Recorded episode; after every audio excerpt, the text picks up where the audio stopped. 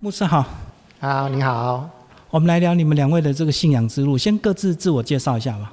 好，呃，大家好，我叫佳韵，我姓陈，呃，我会认识耶稣是在美国念书的时候，啊，大概在一九九九到呃两千年这个中间，那因为那时候在美国人际关系很不好，我有很多的坏习惯，然后也得罪了很多的台湾同学。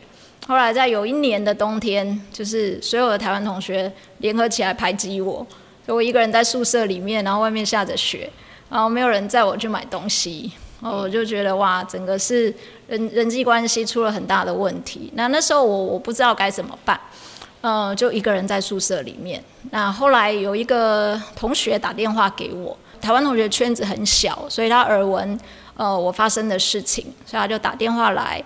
安慰我、鼓励我，然后他为我祷告，哦，因为他是基督徒，他就说：“佳玉，你要原谅你自己，那你要放下你过去哦做错的这些事情，你要来来认识神，然后上帝会给你一个新的生命。”然后我第一次觉得哇，整个冬天有温暖，是因为这个同学他接纳了我。那他开始就邀请我到教会去，所以我也跟他到教会去。那就这样一次两次到教会，我都觉得在那里有有爱，我是被接纳的。他们不会管我过去发生的什么事得罪的人，然后他们就一起为我的人际关系祷告。那我记得印象最深的就是，呃，有一次聚会的时候，呃，这个。被我伤害的那一位同学，他就来到这个聚会里面，然后整个这个教室都坐满了，就剩我旁边的位置是空着。哇！我就看到他进来，我我好紧张哦，又想说他坐在我旁边，不知道会不会怎么样哈？因为他我其实伤害他很深。那可是他就坐下来，那随着诗歌我们唱起来，他居然把手就搭在我的肩上，然后整个聚会完之后，他说：“佳韵，我原谅你。”哇！我顿顿时觉得，哦，有一位神是听祷告的神，因为我的家庭是传统信仰哦，以前不会觉得说神会听你求什么的哦，但是在那一刻，我觉得心中一个大石头就掉下来，然后我第一次经历到有一位神他听祷告啊，所以开始我就很稳定的到教会去，然后。呃，上帝也恢复了我的人际关系。上帝教我怎么讲话，因为我以前是比较口无遮拦，而且呃脾气啊、个性是比较冲的。我记得有时候呃，这个那时候在读圣经，哦，常常在读圣经的时候，上帝就透过圣经告诉我，呃，要言语柔和，然后告诉我一些该怎么样讲话、该怎么样为人处事的一些一些道理。哦，这是我以前在传统信仰里面没有经历过的。哦，因为不会有。你拜的妈祖或是关公跟你说你讲话这样不好，没有。但是我经历到这位神，他会透过圣经告诉我该怎么讲话，该怎么跟人家呃相处。所以慢慢我认识到这一个神是是跟我以前所信的神是不一样的。好，那我们等下再聊到底人际关系出什么问题。那志勤牧师，你先自我介绍一下。好，大家好，我叫志勤。那我在呃二零零八年呃再一次的。在同事的邀约当中，就说：“哦，我们教会有圣诞活动啊，你要不要去？”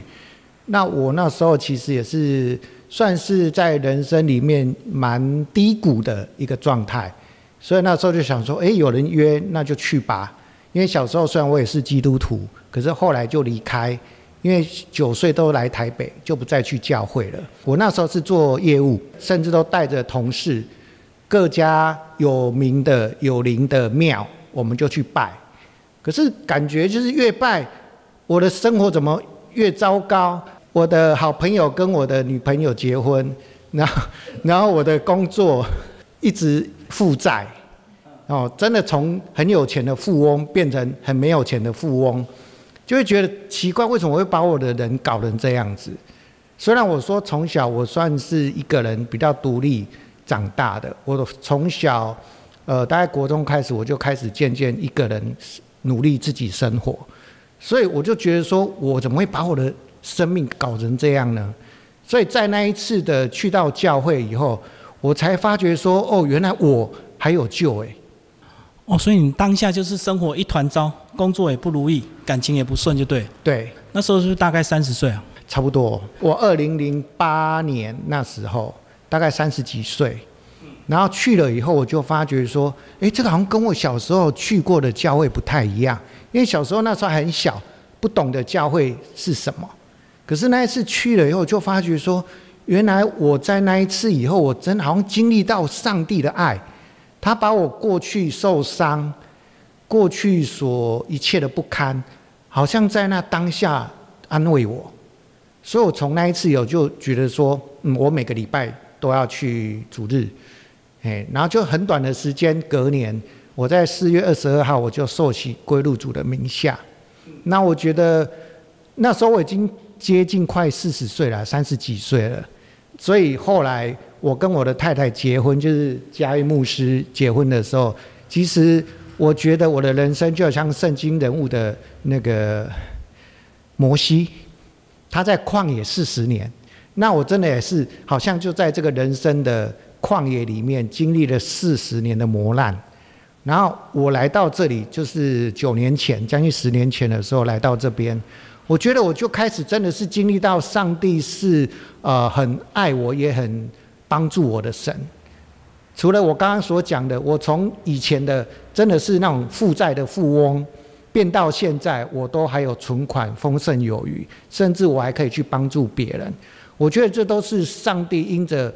我愿意来依靠他，我愿意把我的一切的苦难交在上帝的手中，所以上帝就使用我，然后翻转我的生命。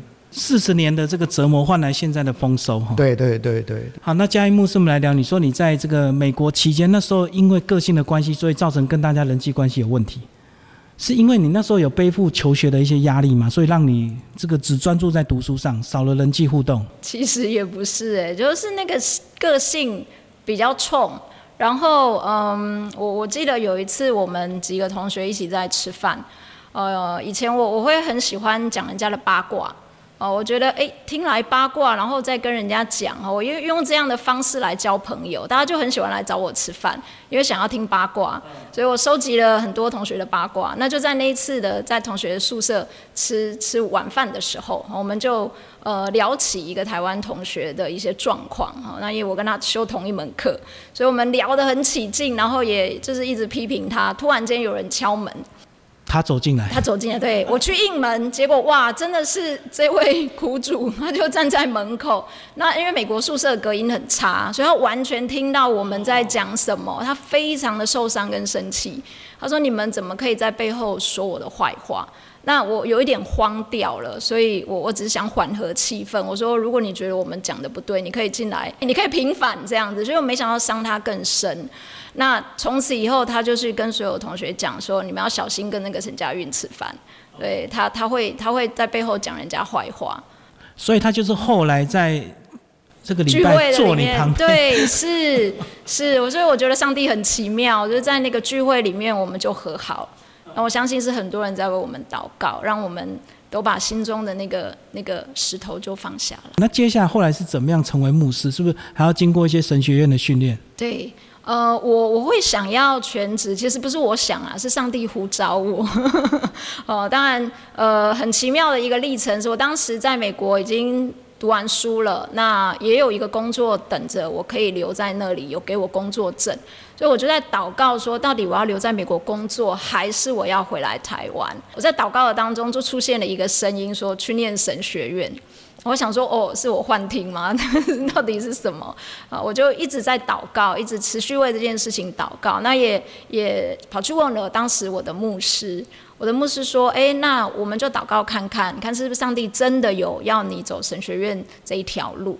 那他也带我真的得到，就到神学院去找神学院的院长谈。那没想到那个那个院长居然愿意 offer 我就是整个奖学金。我说我已经研究所都念完了，我没有钱可以再念神学院。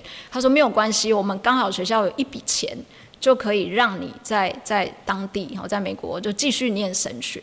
可是当这个 offer 给我的时候，我反而有点退缩。我觉得这这这到底是不是真的？那后来我还是决定回台湾。二零零二年的时候，我回来台湾。就在回来台湾的每一年哦，那时候教会都有所谓的神学院来招生的的聚会。每一年当神学院来招生，我都是那个跑到台前痛哭流涕，那个说主我愿意的那一个。所以就这样搞了七年哦。那终于我的牧师就推我一把，他说：“你每一年都这么有感动哦，你都痛哭流涕说主我愿意，那你什么时候真的愿意？”付诸行动，对，付诸行动。那我其实那时候我跟上帝做了一个祷告哈，因为我我回来台湾之后，我的父母是分居的状态，我偷偷的跟上帝祷告说，除非你把我爸爸带回家，否则我我不能放我妈妈一个人去念神学院。结果上帝很很幽默啦，他真的是在这个七年的当中，呃，当我被这个牧师一激激励哈，然后我决定说好，不管我爸爸有没有回来。就是隔一年我就要去念神学院。当我做了这个决定之后，一个礼拜我爸爸就搬回来了。所以上帝就让我的爸爸妈妈关系修复越来越好。那后来爸爸也，爸爸跟妈妈都陆续也信了耶稣。现在都在台北的教会里面，所以因为这样，我就进了神学院。所以不得不去念。对，上帝都开了路。哎，可是你从回来一直到神学院之间的那个工作顺利吗？有一个好的工作吗？非常顺利啊，因为就上帝听祷告嘛。我当时回来，我就跟上帝祷告，一个工作是，呃，我希望离家跟教会近，然后不要加班，因为我下班之后我就要去教会。哦，所以上帝真的就是按照我。开的条件祷告，为我预备这个很棒的一个工作，然后也是一个英文的环境。我在那里做编辑教材的编辑，跟做老师的训练，哦，所以就就是在那里工作了大概三年多。那陆续还有到一些补习班去教英文，啊，直到我全职。哦，所以听起来一起帮你安排一个非常好的一个工作。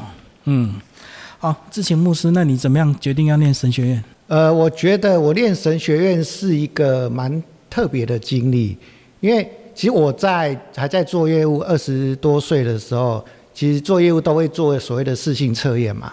那有一次在做试性测验的时候，测验出来的答案就是说未来可能会做神父或者是牧师，那我就觉得有没有搞错啊？不太可能，所以我那时候只是听听而已，没有当做一回事。可是。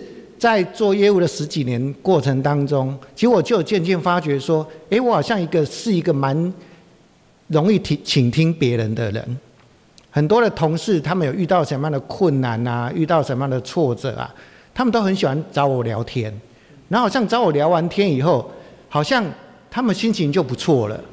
可是我那时候，我一个状况就是听完以后不会消化。会变成别人已经开心出去了，变我在忧郁了，对，所以我就一直觉得很纳闷，为什么我会这样子？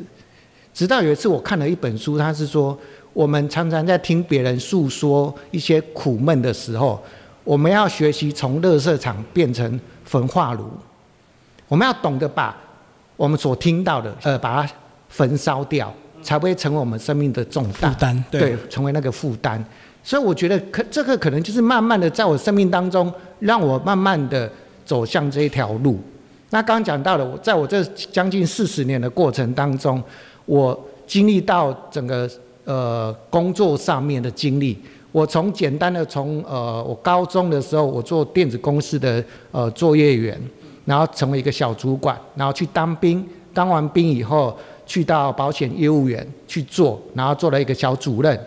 然后后来做了十几年没有做了，又去了营造业，所以神就让我经历了很多，以至于呃我信主以后，其实我有一次很特别，就是说在士林灵粮堂，他刚好有是在应征说教会现在正在缺一个行政的职务，那如果有感动的弟兄姐妹可以来报名。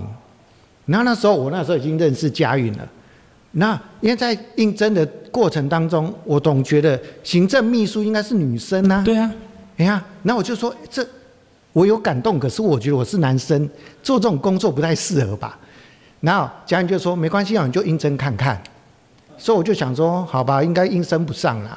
然后我就姑且一试，结果写完了也通知去面试了。那面面试的那一天，我觉得蛮好笑的，就是说。我刚刚所说，我有换过那么多的工作，每个人都是问我说：“你要希望多少的待遇？”我尽量符合你的需要。可是我第一次遇到的是，你有没有存款？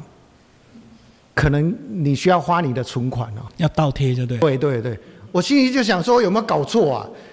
有这样的工作还叫我来，那个就是面试完了以后我回去，我就跟上帝祷告说：，哎，上帝这面试怪怪的呢，我手上好不容易有一笔钱，然后他怎么问我说我有存款，这是怎么一回事？然后我就跟上帝说：，你真的要让我去教会工作，那我就是把这个存款如果花完了，我就要离职了。所以我就这样，因此就进入到教会工作，然后从教会的行政职、秘书，然后到总务职，然后后来成为一个小小的主管。哎，我钱都没有花掉哎，而且我刚刚讲的，我从那个富翁变成我把我的这个债务都解除掉了。开始有存款了，然后后来跟嘉韵结婚，我们的结婚红包也没有花掉，妈妈也都给我们，就存在我们的户头里面，都没有不见呢，就就就让我觉得很压抑。我的我在教会的工作是在我之前职场的工作对折，就薪水很微薄。对，那你要一直倒贴。对，甚至我们来壮围之前。我们师傅还问我说：“在壮围那个人很少哦，你可不可以主动再降低一点？要你再降薪啊？” 对，我在想说，有这样的这样的一个方式吗？那我会觉得，反正如果是上帝，你就负责嘛。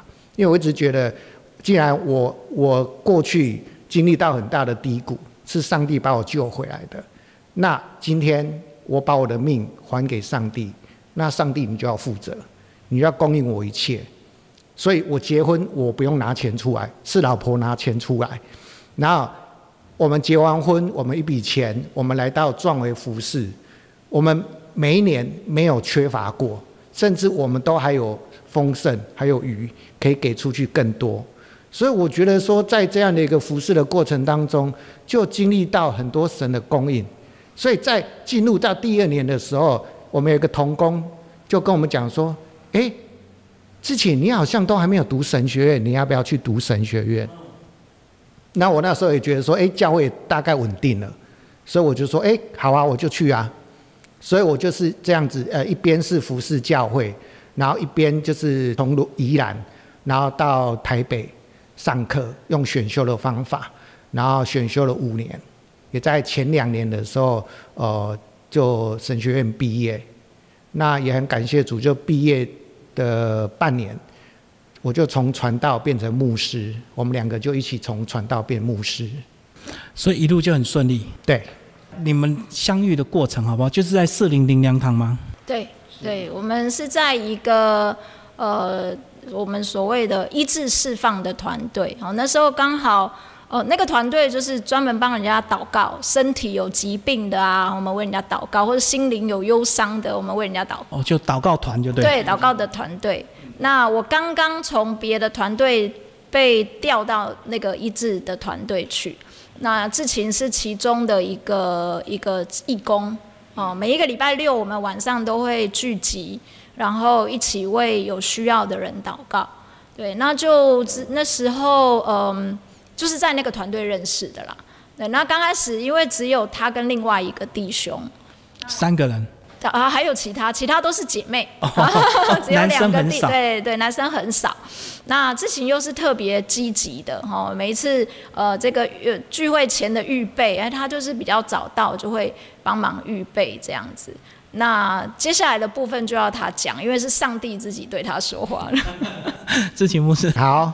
就我那时候会进入教会的医治团队，其实想法很单纯呐，因为刚就刚刚讲的嘛，那个其中一位弟兄就是在我们那个小组里面，然后有一次在聚会的时候，他就讲说，我们市里那么大，好几千人，可是我们的医治团队只有我一个男生呢，很别扭的。对，然后而且很累啊，变说没有人替换，他一有事就没有人了。那我就说，嗯，对啊，怎么会这样？至少我们小组那么多人，怎么都没有人去？啊，不然，我跟你去好了。所以我是因为这样很单纯的就进入到教会的医治团队里面。可是医治团队性别有关系吗？男女生有差别吗？呃，我们一般都是同性服侍同性。哦，所以男性的状况就需要。对对对。那我就是因为这样进去啊，进去不能说马上就服侍，就要训练嘛。对，我们就好像训练了一段时间以后，那就正式可以进入到晚虫的服饰。然后那时候我才知道说，我们去的那一天，就刚好是嘉运被调到晚虫服饰当我们的 leader 的第一天。小组长是吧？对对对，所以神就让我们这样碰面。那碰面的过程当中呢，他就那时候还在贴海报，因为小房间没有那种投影机嘛。然后我就看一个小女生，然后自己拿那个，我们那时候要先唱诗歌，然后必须要贴海报，让大家可以知道我们要唱的歌的内容嘛。然后他在贴的过程当中，我想说怎么都没有人帮他，我只是好意啦，就想说哦，那你贴我帮你扶一下贴。那在帮他贴的过程当中，我就听到一个声音说：“他就是我为你预备的另一半。”然后那时候我就想说，我有没有听错啊？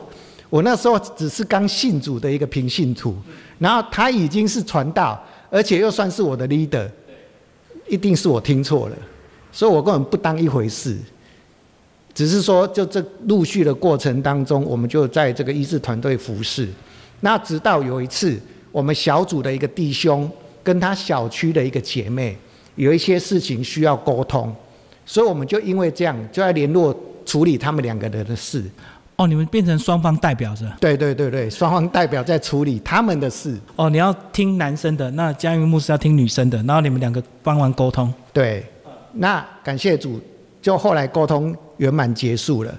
只是在这沟通的过程当中，我也不知道为什么，我们就突然聊起说，我们未来都想要去偏乡。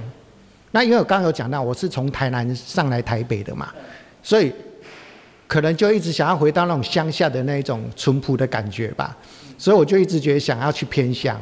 那好像就是因为这一句话，就好像我们两个的关键，我们就好像从那一种单纯的服饰里面，就想要更深的彼此认识，对，就有感觉，就对，有共同的志向。对，加音牧师，你记得那一段吗？他帮你扶海报那段，有有，我有印象。那句话不是你讲的，你自己暗示他。我我其实没有听到任何声音，我只是觉得哇，这个弟兄怎么这么主动，就比较体贴了。对，很体贴。那其实上帝真的就在我们当中带领我们，因为其实我我那时候在适龄，我就保持着不婚。哦，我觉得我单身，然后一辈子在教会，我服侍上帝很好。哦，我根本没有想要结婚，对，然后也觉得说在婚姻里面有太多的琐事，对，对我就不能够专心的服侍神。哦，所以其实当上帝这样对他说的同时，上帝也在对我说话，上帝就一直鼓励我要为婚姻祷告。然后我我大概拒绝上帝三次，我说我不要为婚姻祷告哦，我单身挺好的，我我不需要结婚。但是上帝没有放弃，他总是一直告诉我，就是就是告诉我说你要开始为婚姻祷告。那那上帝大概讲了三次，表示这件事情很重要，所以我开始认真在思索这个要开始为婚姻祷告这件事。那也很特别。当我开始在为婚姻祷告的时候，上帝其实医治我里面很多的受伤哦。那个受伤包括从以前的情感里面的受伤，然后自卑，然后原生家庭父母关系的不好哦，让我对婚姻的失望等等这些。上帝一直在那个过程里面就医治我。然后上帝告诉我一句话，他挂波警说：“我给你的婚姻绝对不会。”像你想象的那样子，哦，他说我给你的婚姻绝对是精彩，而且是我要带你进入一个冒险之旅。然后我我觉得反而上帝一句话就鼓励了我，安慰了我，让我开始对婚姻有盼望。所以，我我就进入到婚姻的祷告，然后开始也跟知情牧师有呃更深的分享哦，关于我们嗯，也不是那时候也没有想说要结婚啊，只是就觉得哎很特别，我们都想要到偏乡去。那开始有有更多这方面的这样的分享。可当你改变那个念头的时候，你会不会先至少我我锁定一定要教友或者是我们的弟兄这样子？会，一定是这样。我我就跟上帝说，对对对，就是要找一个爱上帝比爱我更多的人。对我我的确跟上帝开了一些条件。对，那那上帝也真的按着我祷告的那些条件，就为我预备。我包括。爱煮饭哦，这我我其实不爱煮饭，可是志勤比我爱煮饭，然后连这么细微的这个这个我的需要，上帝都都看到了。你只想更专心的服侍上帝就对，不想做那个生活琐事。我们来聊偏乡这段，为什么你们两个都有这样共同的一个愿望？我我觉得上帝把一个对对偏乡有，或者说对这个乡下这些人的这个爱热情放在我里面，因为我从小其实就在都市长大，我是到地的台北人。但是我我很想要到乡下去去服务啊，或者是做以前想说做社工哦，总之就是朝着这些弱势的有需要的人的的方向去走。嗯，可是偏乡服务想象的很美好，可是现实其实蛮辛苦的，非常包括物资的缺乏、交通不便啊什么的，而且可能要到原住民部落吧，是不是所谓的偏乡？呃，那时候其实没有设定太多，只是说就是。不不像台北大教会这么资源这么多的地方。那当时，呃，我我们刚结婚的时候就去蜜月，我们蜜月旅行就选择环岛。我们环岛找了所有偏乡的教会，我们就去拜访。有的是我神学院的学长学姐，他们牧会的教会，就是实际去了解、去去探访他们，知道说，哎，在偏乡服务的甘苦这样子。那回来之后，我们更坚定心智，我们要到偏乡。那其中，我们到花莲那一站的时候，呃，其实那里的弟兄姐妹很希望我们去，因为那个教会没有传道人哦，去服务。对，他就说：“哎，那个希望你们可以来。”我说：“就祷告吧，你们也祷告，我们也祷告。哦，如果我们回到台北，那呃，教会有派我们来花莲，我们就来花莲。那结果没想到，我们蜜月回到台北之后。没多久，我我我就接到这个牧师来的的的邀请，他就说：“哎，壮伟有一个缺，哦，刚好传道人要离开，那你你们要不要去接壮伟的教会？”然后我我觉得这就是我们跟上帝的祷告，我们其实就是祷告说：“上帝，你派我们去哪，我们就去哪。虽然我们自己锁定可能花莲、台东，可是上帝有更好的选项，就是宜兰壮伟。”嗯。至少他也离开台北一点距离。这节目是我们来聊刚刚聊的那个环岛那段。你们环岛蜜月去找教会，到处去拜访。呃，为什么我们会想要环岛？其实那时候真的想法就是很单纯，因为我们就是因为我们想要去偏乡服侍，呃，因而认识，然后结婚的。那呢，我记得我们那时候就是想说，哎，那我们就刚好借由环岛的机会，顺便认识偏乡。对，因为我们在。士林是一个非常丰盛的，而且资源非常富足的一个教会。其实对我们来讲，我们真的很难去想象所谓的偏乡到底匮乏到什么样的程度。对，因为人多，自然奉献就多嘛。对，然后教会就好运作，不愁吃穿嘛。对，所以只要上面愿意，就有钱嘛。所以我们就会想说，我们要实际上的去看看，到底跟我们想的有没有落差。所以我们就是沿着东部，然后往西部这样绕一圈。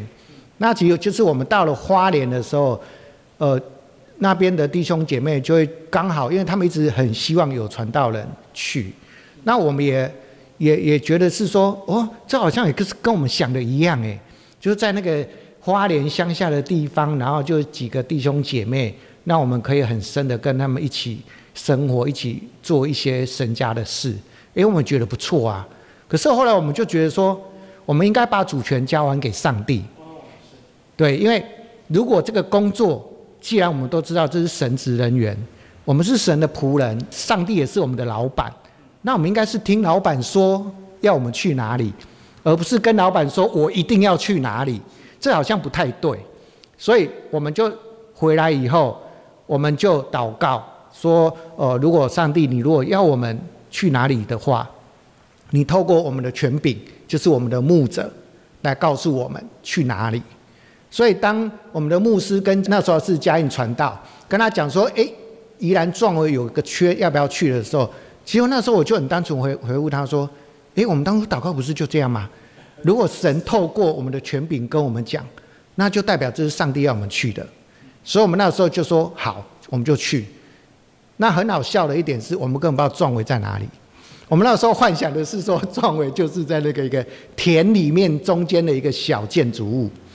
对啊，自从我们来了以后，才发觉说，哎，原来我当兵，我在宜兰金六节当兵，这么近。对，然后我也曾经来过壮伟，只是我不知道这里叫壮伟。然后我们来的地方还没有真的是在田中间，而是还是蛮集中、蛮城市的地方。我就觉得说，哇，真的上帝要给我们的比我们想象中的好。而且后来想一想，如果是照我们的意思，我们去到花莲，哦，我们如果要回到台北开会，他要回到呃台北的家，我们给他花个两三个小时、四五个小时，很不容易。可是我们现在只要五十分钟。我就可以回到台北了。他想去见妈妈、见爸爸，哎，车开了就到了。所以，真的就是在这一路来当中，我们就经历到上帝是很信实，而且是很体贴我们。他知道我们适合在哪里，就把我们放在那里。所以，当我们来到这九年的当中，就刚刚我我所讲的，我们在四林很丰盛的一个地方，来到这里，我们都会担心说，我需不需要募款？对，或者是去上班来供应这一件教会。可是，就如我刚刚说的，我连我的存款到现在都没有花光，而且每年都还有余，然后还有机会可以去帮助需要的人。所以，我就觉得说，当我是做上帝要我做的事，我相信我的上帝是好老板。他不是要我一天工作二十个小时，然后领不到薪水。他是要我该做的时候就努力尽心的去做，该休息该要玩的时候就勇敢开心的放心的去玩，然后该领到薪水的时候，他从来不误事，就每个月就准时的汇薪水给我。那我们有任何的施工有任何的缺乏的时候，他就准时的供应给我们了。对，所以我们现在其实我们还不太会募款，因为已经很丰盛，就对。对，感谢主。好，嘉义牧师讲一下你们两个人来到这里，后来你们怎么分工？一开始因为志勤牧师需要到神学院去嘛，对他要来回，对他要来回啊，所以因为这样，我就需要把车子练起来，就开始学开车，要自立自强。对，要自立自强，所以探访什么的就就比较多是我自己这样子。那嗯，他的部分，因为其实他他有一个绰号叫小改仙。就什么东西都可以修，什么东西到他手上都可以死的变活的，哦，所以他比较就是在教会的硬体的部分，那那我比较多就是在人的牧养啊关怀的部分，但有些事我们会一起做，哦，基本上呃大致的分工是这样，但其实还是有很多是我们会一起，不就要一起去探访，一起要开会啊，一起做一些决策。哦，我们两个会会祷告，然后会寻求到一个共识，然后我们还有一个同同工的团队，哦，这个团队一起开会，一起祷告，然后寻求一个教会的方向，哦，就这样子的分工。这么多年，如果你们遇到争执怎么办？就祷告吗？会啊，就一祷告是一定要，但争执也是先祷告，祷完叫上帝去处理，然后我们再出面好好谈一谈。哦，所以那个情绪就缓和了。对，接下来我们来讲这个教会的一些任务。除了这个固定的一些礼拜之外，你刚刚还有提到探访，是有提供周遭的一些什么急难救助或者是怎么样吗？有，我们教会啊跟宜兰县社会处，我们有这个物资银行的合作，那也跟一些基基督教的单位哦有这个物资银行的合作。那通常就是呃有的是固定会把食物包放在教会，那让让个案来领，或者我们得出去送。哦，就是透过这个物资包的分享，哦发放，那跟一些有需要的家庭建立关系，哦，那进而能够把把真的平安，把信仰可以带给他们。认为这边会有特殊状况的小孩需要你们特别去服务吗？还蛮多的呢，对我们。因为想说他并不是像真正的偏向这么多隔代教养的问题吧？有壮为隔代教养问题也蛮多的，嗯，因为很多父母对非常严重，到到外地去工作，或者是，嗯，有的就是父母离异，那就把孩子就丢给阿公阿妈。我们遇到蛮多的家庭是这样子。所以在这边可以提供一些安亲的服务，或者是一些课业的辅导吗？嗯，我们是没有做客服客服的这个辅导，但是就是每一个礼拜我们有这个儿童主日学，那我们礼拜六也有做青年的工作。哎，就是把一些有需要的孩子，就礼拜六按着他的年龄啊，青年就是礼拜六的聚会，那儿童就是礼拜天的聚会。没有聚集一些在地青年进行一些课业上的一些服务跟协助吗？主要也是人力的关系啦，因为我们没有这方面的人力可以做这个客服的工作。所以等于整个这个系统还在运作中，就对了。是是因为九年毕竟说长不长，说短也不短。对我，我们前面的五年其实都在建立关系，因为这个教会，其实壮维教会在壮维这个地方已经三十几年了。对，那呃，因为之前的系统的关系，就是每两三年他的传道人就会就会调走，都是个人因素吗？呃，都有都有，有就是系统的的这个要求，这样反正就是调走。那直到我们来之后，呃，弟兄姐妹也都还在犹疑，就觉得说，哎，你们会不会两三年之后就调走？所以我们花了四五年的时间跟他们建立关系，让他们知道说，我们不会被调走，除非上帝要我们走。哦，等于他们对你们是观望中，是，因为他也很怕情感再次受伤对，对两三年对又走了。对对 所以是教会本来就有这样轮调的一个这个机制嘛对，。就是之前的对过去的系统我们是后来我们来的前两年才有点像加盟的方式转成四零零行堂的运作方式。哦，比较常驻型的就对，对不会那种。对对对。然后一开始是也是希望透过这样的让牧师有更多的历练机会，是不是？或是增加一些新的氛围？对，应该是说一个教会要稳健的成长，其实传道人的自身的稳定就很重要。对，如果一是两三年轮调，那其实好不容易培养起来的关系，或是教会建立起来的事工，可能因为人的轮调，就事工就没有了，对，或者那个关系就不能够再继续。